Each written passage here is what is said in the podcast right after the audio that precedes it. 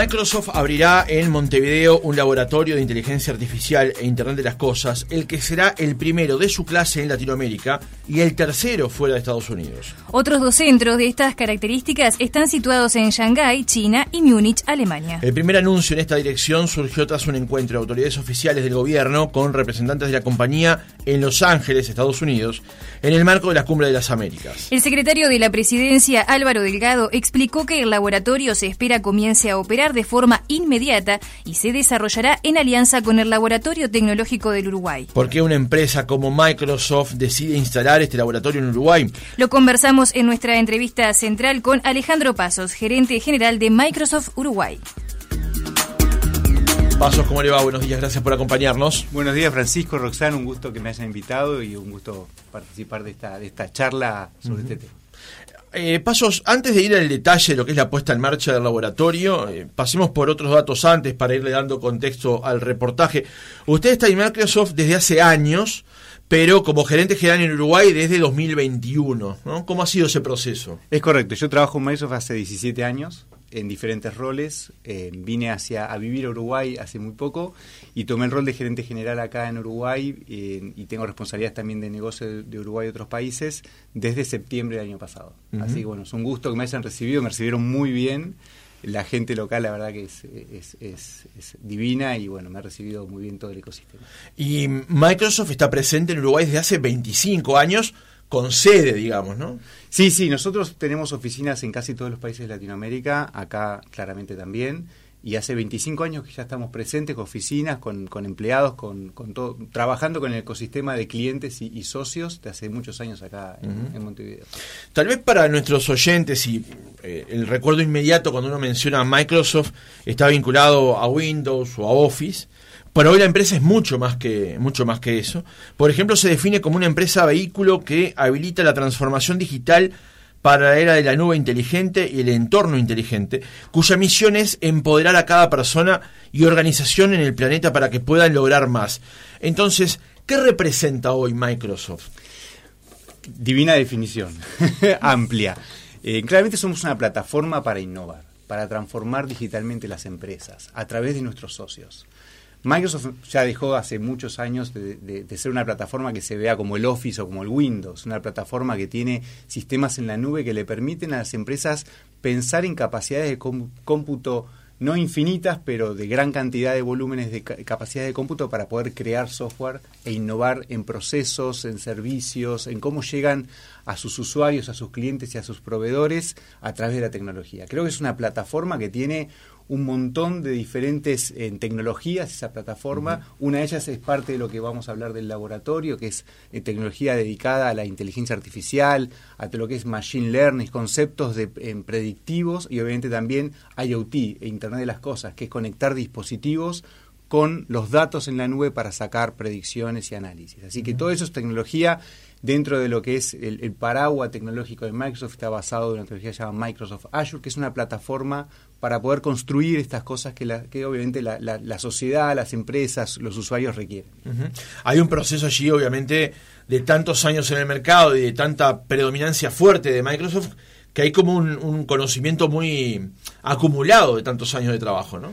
Totalmente, sí. Nosotros trabajamos con, con, los clientes, con los clientes pequeños, grandes, eh, medianos, con gobiernos, con industrias, y ese know-how fue es el que llevamos a, a, nuestra tecnología, ¿no? O sea, en base a, la, a, a lo que vemos que, que, el mercado requiere, a la visión y, y el análisis, el research que hacemos de, del futuro, de dónde va la tecnología y las industrias, diseñamos nuestro software. Nuestros uh -huh. ingenieros en la corporación están pensando en cómo darle soporte a lo que hoy está ocurriendo, eh, más en, en, el contexto que estuvimos viviendo, pero también mirando al futuro, cómo va evolucionando el trabajo, las empresas, las industrias, y acomodándonos y, y haciendo propuestas tecnológicas para, para, el diseño de software. En un contexto que además de permanentes cambios, ¿no?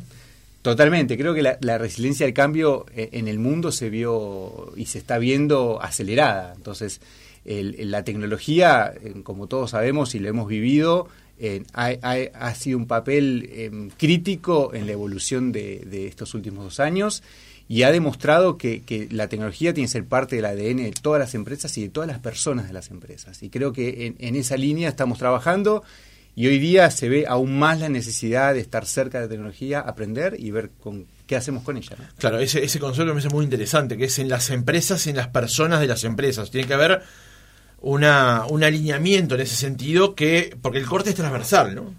Totalmente. A ver, cuando hablamos de transformación digital, nosotros cuando, cuando comentamos qué es para nosotros la transformación digital, hay, hay muchas formas de, de, verla.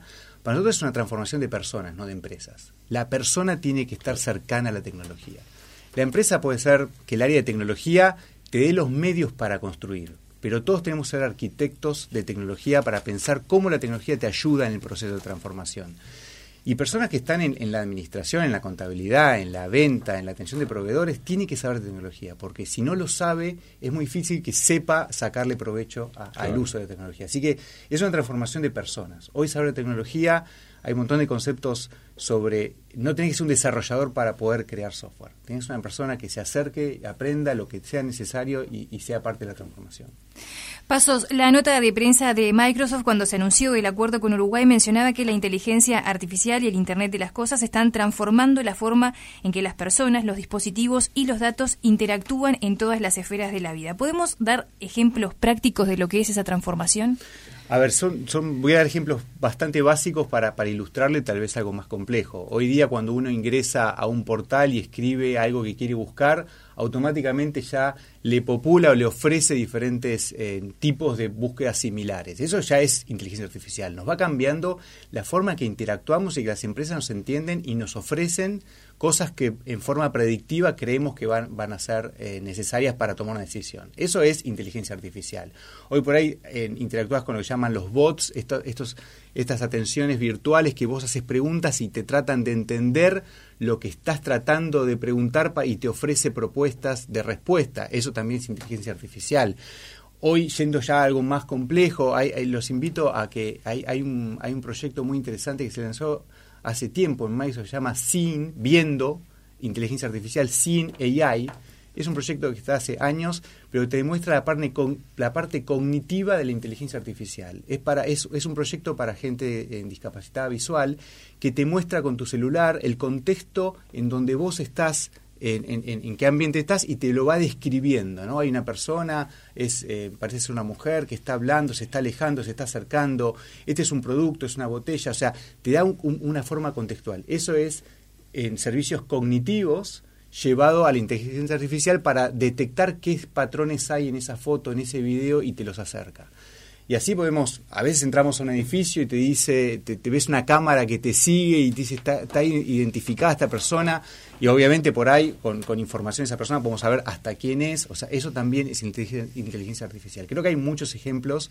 A nivel hoy de gobiernos hay un montón de, de tecnología dedicada a la eh, optimización del uso de la energía, ¿Con qué? Con los datos de los medidores de la claro. energía para poder decirte cuál es la, el, el, el, mejor uso que le puedes dar para ahorrar el sistema de tránsito. Hay un montón de cuestiones que hoy nos modifican como usuarios de una, o como personas dentro de una sociedad para darnos mejor servicio. Uh -huh. Y llevado a una, a una, empresa privada, entender más el comportamiento financiero de un cliente en un banco para detectar si hay temas de fraude o venderle algo porque está teniendo un cierto comportamiento. Son todas tecnologías que uno puede entender la data para llevar información hacer un análisis y proponer algo. Eso es inteligencia artificial. Por eso cuando, tecnología, ¿no? Cuando hoy hablamos de inteligencia artificial o Internet de las cosas, no estamos hablando de algo que no pase ni que esté demasiado lejos de nosotros. Tal vez el desafío, e incluso nosotros tenemos que tomar parte de eso como medio de comunicación, es hacerle notar a la gente de que eso ya está acá. Y que este tipo de cosas van a espolear de que eso esté más presente, sea más accesible y funcione con más frecuencia. Totalmente. Hay ciertas personas que, que con, cierto temor a, eso piensan que esto va a, reemplazar la inteligencia. La inteligencia artificial es artificial y está dentro de, lo que es necesario para que uno tome decisiones, pero eh, está presente, hace bastante está presente y está evolucionando. Y, y, acá hay, un talento increíble de un montón de empresas que piensan cómo con esta tecnología pueden apuntar el futuro a dar servicios. Los startups acá en Uruguay es una comunidad eh, gigante de empresas e ideas que están buscando impulsar. Este laboratorio está, pensado para, dar servicios y acelerar esa innovación en, en, inteligencia artificial para este tipo de talento que tenemos acá. Vayamos justamente a eso entonces. Juan Manuel Lavista, responsable del área de inteligencia artificial de Microsoft, le dijo a los colegas del país que en estos centros se busca ayudar a resolver diversos desafíos tecnológicos de las organizaciones en la región, así como obtener, eh, obtener perdón, orientación y recomendaciones de expertos para materializar todo el potencial de la inteligencia artificial y el Internet de las Cosas. Definamos entonces, ¿qué es uno de estos laboratorios que se van a instalar aquí en Uruguay? Juan Lavista, uruguayo, trabaja en Microsoft Corp hace muchos años, le mando un saludo, si, nos está escuchando, le mando un saludo a Juan. A ver, el laboratorio es una conjunción de talentos entre un staff local y el staff de ingenieros en, en, Microsoft, en, nuestra casa matriz en, Redmond. Y además está conectado con los demás laboratorios. El laboratorio que mencionaba Roxana de Shanghái, el de Múnich y el de Redmond están conectados y buscan compartir ideas. ¿Qué hace, ¿Qué hace este laboratorio? En principio, con este staff local, recibe los proyectos de empresas de tamaño variado, startups, empresas grandes, de cualquier industria, de cualquier sector privado, de sectores públicos. Se, postula un proyecto, se analiza lo que quiere hacer el, cliente, llamémoslo cliente para ser abarcativo, se analiza en un ida y vuelta con estos ingenieros de Microsoft Corp y se busca qué es lo que quieren hacer. Yo tengo esta data, quiero hacer tal cosa, eh, quiero hacer algo distinto, no sé qué hacer, pero tengo una idea. Bueno, se, se empieza a trabajar en ese prototipo de idea y una vez que se cierra lo que se puede hacer con esa data, que es la idea del cliente este, que puede ser una startup o, lo que fuese, se lleva a hacer un prototipo. Digo, ok, con esta información vos querés sacar eh, el comportamiento de los clientes para hacerle un, un, push sobre algún servicio nuevo. Perfecto, me parece que tenemos la data, si no, te paso tarea para que hagas vos, para que la adecues para poder hacer el prototipo, y va al equipo de ingeniería de nuestros laboratorios, obviamente de Corp, y se hace un prototipo. Ese prototipo se le entrega al cliente. Acá está, esta es nuestra idea, así lo resolveríamos. Lo que terminas haciendo es acelerando, trayendo talento de core, de nuestros ingenieros que están en la última milla de la tecnología. Estamos pensando en ingenieros de Microsoft directo conectados con empresas locales a un costo que el cliente no paga. O sea, es te ayudo a prototipear, este, esta palabra pues, me suena rara, prototipear una idea y te doy la forma de hacerlo. Si querés continuarlo, este es el prototipo, es tuyo. Yo borro toda la historia y te, lo quedas.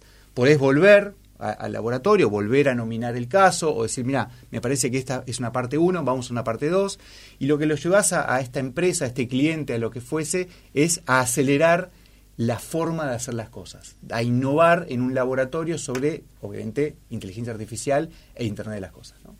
Eso quiere decir que empresas locales van a poder acceder a personal calificado y especializado de Microsoft. Directamente. Esa, esta es la idea locales y también estamos pensando hacerlo en forma regional. ¿no? O sea, con el gobierno vino la comitiva de la semana pasada, la idea de, nuestra gente que está eh, responsable de los laboratorios en, nuestra casa matriz. Eh, buscamos, obviamente, cuáles eran los factores de éxito en conjunto, porque esto es muy importante para, para entender cómo nosotros, por qué decidimos Uruguay, pero cuáles son los factores de éxito que tiene que tener el laboratorio acá en Uruguay. Primero, que sea multiindustria, startups, empresas grandes, empresas del ámbito privado, empresas del ámbito público, pero también como un hub regional estamos buscando que haya un, porcentaje de, impacto en la región, que no solamente sea para empresas locales, sino que tal vez empresas locales que desarrollan software o empresas locales que tengan también algunas sucursales o sean la casa matriz de alguna otra sucursal en otros países que también usen a Uruguay como un hub para con este laboratorio impactar también en la región. Por eso pensamos en, este impacto regional. O sea que al, vínculo que van a tener eh, eventuales emprendedores uruguayos con eh, los técnicos de Microsoft aquí en Uruguay, con los conectados en red, también van a adquirir el conocimiento de proyectos tal vez similares que se han desarrollado en laboratorios de estas características, por ejemplo, en Shanghai o en Múnich. Totalmente, es, esa es una conexión. Estamos buscando talento, tratando de mejorar el talento que tenemos local e integrarlo con el talento que hay en los demás laboratorios que ya tienen años, que tienen escalas e industrias y realidades tal vez diferentes, pero o tal vez no, y nos podemos traer esas ideas, y también conectarlos con las últimas tecnologías. Yo, yo me imagino, para ejemplificar un ejemplo, eh, una startup que está pensando desarrollar algo para el mercado mundial. Vamos a ampliar el espectro. Y necesita ingenieros de Microsoft para ayudarlos a hacer esa idea de, de startups. Perfecto, usa el laboratorio, el impacto va a ser desde acá al mundo, desde acá a otros países, y el laboratorio lo va a ayudar a, a prototipear ideas de qué quiere hacer y cómo lo podemos ayudar. Así que sí, vinculamos talento, traemos talento de afuera eh, y de alguna manera incorporamos este know-how de los demás laboratorios para acelerar y hacer cosas o replicar cosas, que es, la idea. ¿no? ¿Cuál ha sido la experiencia de Microsoft con los otros dos laboratorios fuera de Estados Unidos? La experiencia es muy, muy buena, somos muy atentos a dónde abrimos los laboratorios, qué impacto va a tener. Eh, el, de Shanghái eh, es, un laboratorio muy grande, obviamente el volumen esperado en China es realmente grande, sobre todo Internet de las Cosas, hay muchos prototipos, hay mucha fábrica y producción de, dispositivos pensados para inteligencia artificial, discúlpame, para Internet de las Cosas en China, entonces hay mucha industria de creación no solamente del dispositivo, sino la evolución del dispositivo e impacto del dispositivo en las industrias, así que Shanghái tiene una oficina muy grande, muy interesante, y conectarnos con ellos y traer ingenieros de, ese laboratorio acá para que crucen experiencias espectacular.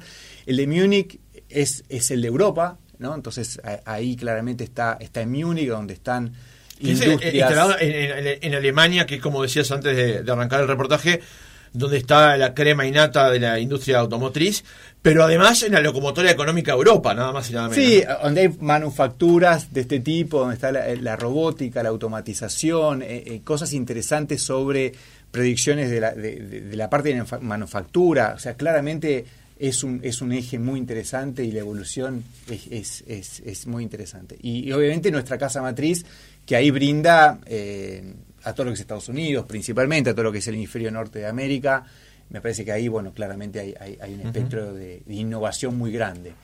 Y Uruguay. Pasos, en, en materia de empleo, ¿tienen pensado contratar entonces personal uruguayo para este laboratorio? En sí, estamos, claramente son detalles que estamos trabajando con, con, el gobierno, con cómo, dónde va a estar, va a estar en, en LATU, estuvimos revisando las instalaciones, muy interesante eh, la propuesta de, del LATU para, para con este laboratorio, pero para allá lo que está haciendo, la verdad que es muy interesante. Ah, hay centros de tecnología, gente, partners, eh, socios, muy interesante todo el, todo el ambiente donde va a estar. Y estamos viendo el staff, va a depender un poco de la cantidad de proyectos, de lo que está. Son, son detalles que estamos haciendo y construyendo ahora. Se anunció hace 15 días, como bien decía Francisco, eh, un poquito más de 15 días. Se, acordó la semana pasada en venir esta, esta comitiva para, para revisar estos detalles y si estamos construyendo va a haber un staff local claramente. ¿El laboratorio a instalarse en Montevideo será de similares características? Me refiero a infraestructura con respecto a los de China y a los de Alemania. Em, son, son de, van a ser distintos. En principio, la idea es arrancar con todo lo que es inteligencia artificial, la parte de IoT se está pensando, pero por ahí no para la parte inicial, porque por ahí lleva un poco más de tiempo y la idea, como, como, como mencionaron en la, en la conferencia, es lanzarlo lo antes posible y la verdad que hacer software, tal vez antes que traer dispositivos, es un poquitito, un poquito más, más rápido, así que la idea es lanzarlo por ese lado. Las dimensiones de los demás son un poco más grandes son por, la escala, por, por la escala, ¿no? por la cantidad de proyectos, la escala y, el tiempo. Yo creo que es, es una cuestión también de, de iniciar, arrancar empezar y ver a dónde llegamos. Y nada, a donde apuntemos a la luna y lleguemos a, a donde podemos llegar. ¿Qué rol va a jugar el LATU? Usted lo comentaba recién, que se va a instalar allí. Hay un ecosistema en el LATU que es, amigable para este tipo de, de, emprendimientos. ¿Cómo, cómo, ¿Qué rol va a jugar allí el LATU?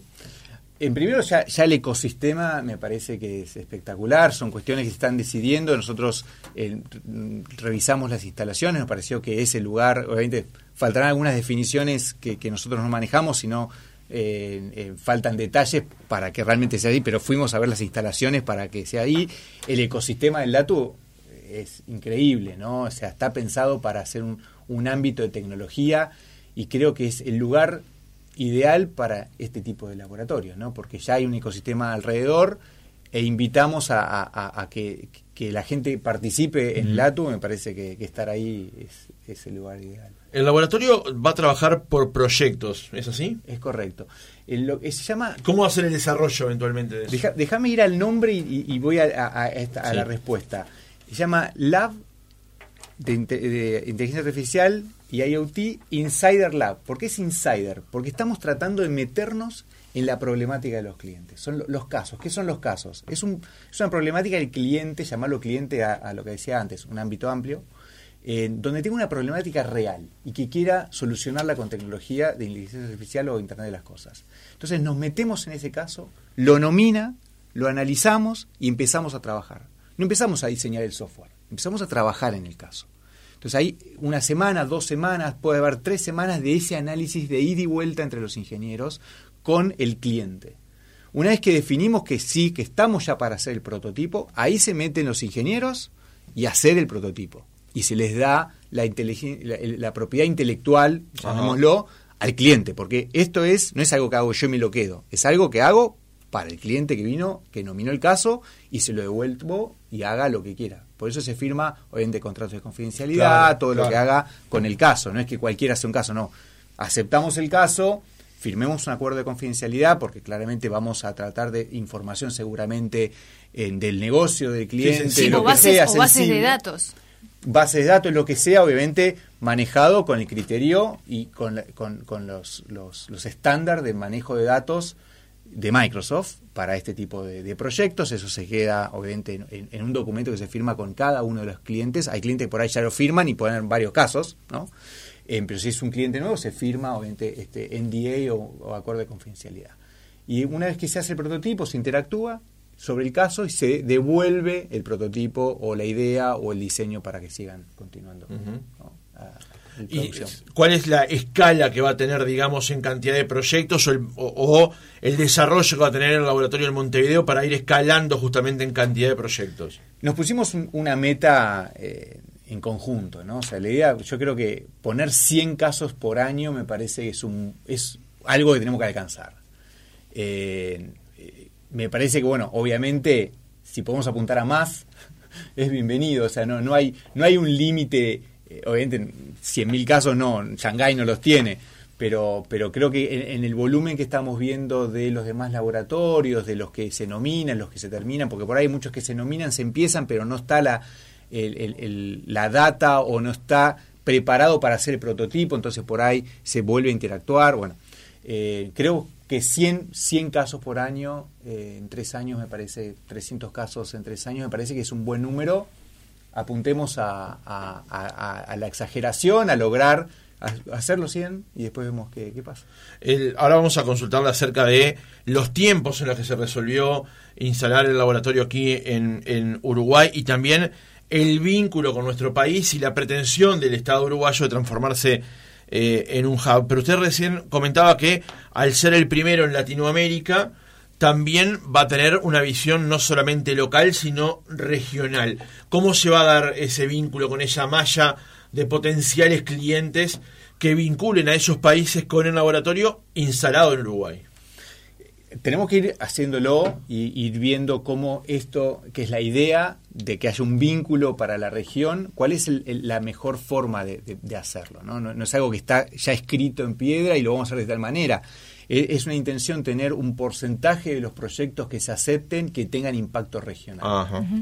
Entonces, esto es como una, llamémoslo, un, indicador, un KPI, un indicador de, que nos estamos yendo por la línea correcta. Un indicador va a ser que haya tantos startups y tantas empresas de un volumen ya comercial, o sea, también un indicador que haya ciertos proyectos de, de determinada industria, de agro, de sustentabilidad, o sea, estamos buscando que haya una matriz donde buscamos un impacto como país con una idea de gobierno de ser un hub y que tenga estas particularidades, pequeño, grande, startup, en tal industria, proyectos de sustentabilidad, proyectos de educación, proyectos regionales, es un capítulo en esa línea.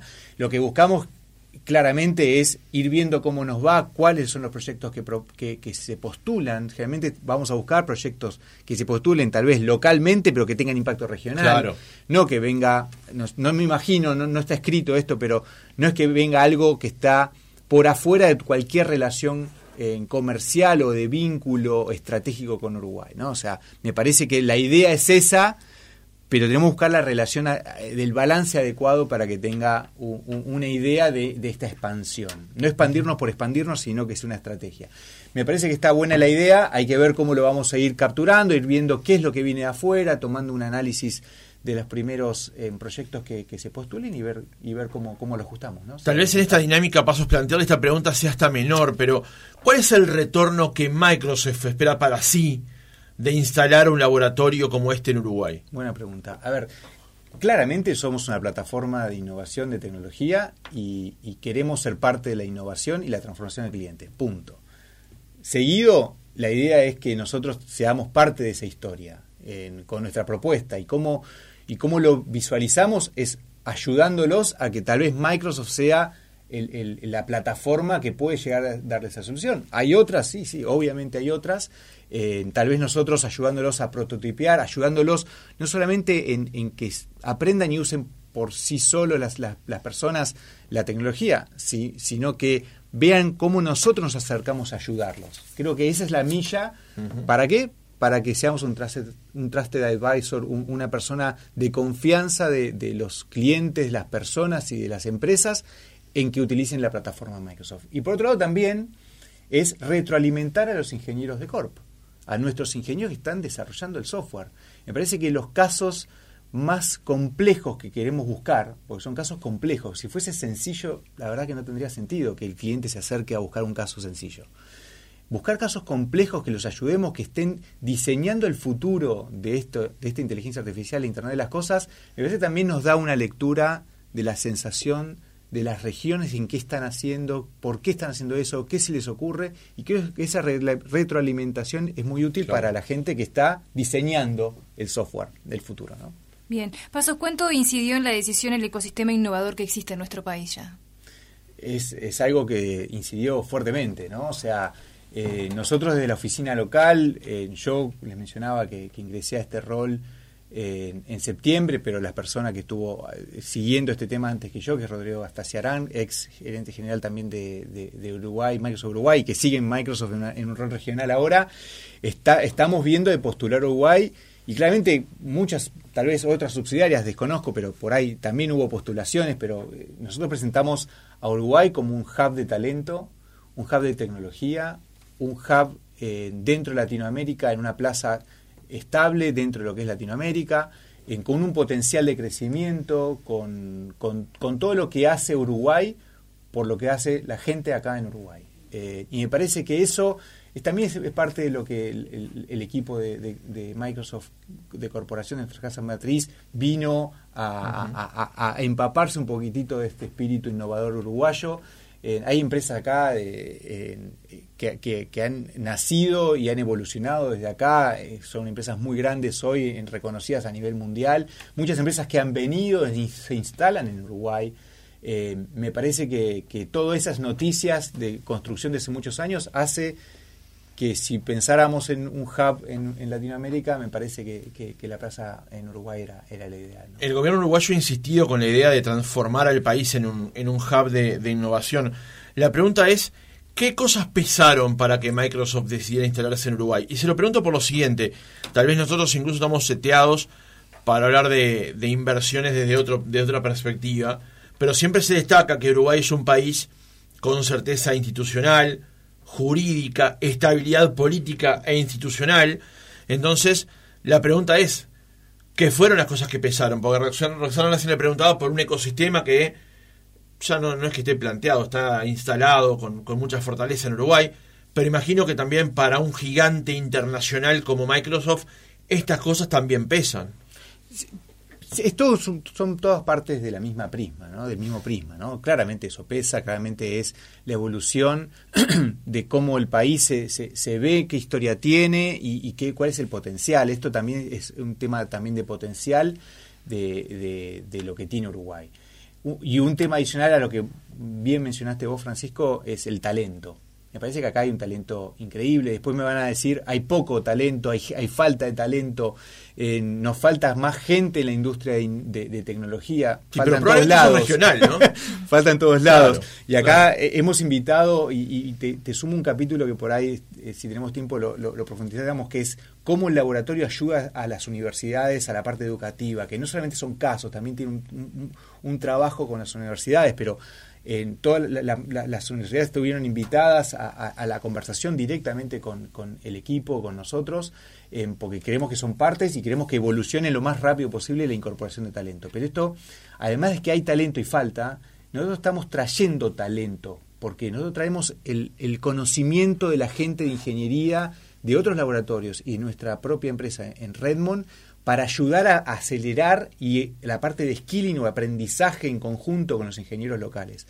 Y eso, el, ecosistema que hay de talento lo vas a, potenciar. No es que le vas a pedir más gente, no, le vas a potenciar la velocidad y el acercamiento a la tecnología. Me parece que eso es fantástico y para eso tiene que haber un, ecosistema y que ese ecosistema, si lo perfeccionás, va a tener mayor productividad en generar software. Me parece que eso es otra de las cuestiones por las cuales estamos trabajando y, se decide Uruguay. ¿Desde cuándo se venía trabajando en la posibilidad de que Uruguay fuera sede? Porque, este, si bien, eh, y además esto se ha desarrollado en tiempo récord, desde el anuncio en la Cumbre de las Américas hasta la conferencia de días pasados, todo ha ido realmente en una velocidad importante. ¿Desde cuándo la oficina de Uruguay, usted y su antecesor, estaban trabajando en que Uruguay fuera sede de este laboratorio? Durante el 2021 estuvimos trabajando la idea se fue perfeccionando, hubo algunas eh, conexiones con la idea, obviamente también propuesta, proponiendo nosotros desde la oficina de Microsoft Uruguay, junto con el gobierno, la intención y entender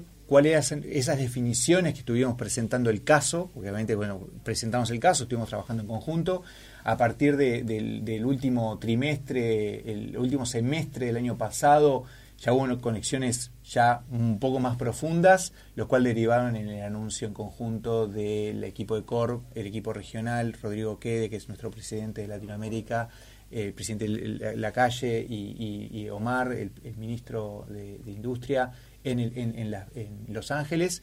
Eso fue el, el, ¿cómo es? el cierre de la primera etapa y el inicio de lo que están viendo ahora, la velocidad. ¿Por qué la velocidad? Porque hay que hacerlo rápido, hay que impactar, se puede hacer rápido y si una vez que avanzamos y tenemos un acuerdo, eh, ralentizarlo no tiene sentido y creo que podemos acelerarlo para, para que el staff de la esté y, empecemos a trabajar. Bien, ¿Cuándo se espera? Perdón, no, justamente esa es la pregunta. En esta velocidad de la que estaba hablando, ¿cuándo se espera que fehacientemente ya estén trabajando Cortar allí? la cinta, es claro. la, foto. Sí, sí, sí. No es un, no es un laboratorio tradicional de cubos, pero, pero sí, la idea es esa. En, principio, como bien dijo eh, el secretario y el ministro en la conferencia que yo participé, eh, hacerlo lo antes posible, eso hace de, pequeñas cosas que, tienen su tiempo, ¿no? El staff, la definición de cuánta gente, la contratación del, equipo, eh, el, lugar físico, la verdad que está ya está construido, está es, muy lindo, la verdad que es, es muy lindo el edificio. Le va a faltar el lugar para poder la instalación final, o sea, son pequeñas cosas que, que, tiene su, su, delay obvio. Nuestra intención como equipo de trabajo en conjunto es, que en este semestre que entramos a partir de mañana, este último semestre del año, esté operativo y, que ya esté trabajándose. Así que seguramente va a haber etapas de empecemos ya porque tenemos un staff X para poder empezar mientras nos completamos algunas cuestiones, eh, pero tenemos que buscar el punto de inicio que será dentro de estos próximos meses para poder iniciar. Alejandro Pasos, gerente general de Microsoft Uruguay, gracias por haber estado otra mañana con nosotros. Francisco Roxana, gracias por invitarme.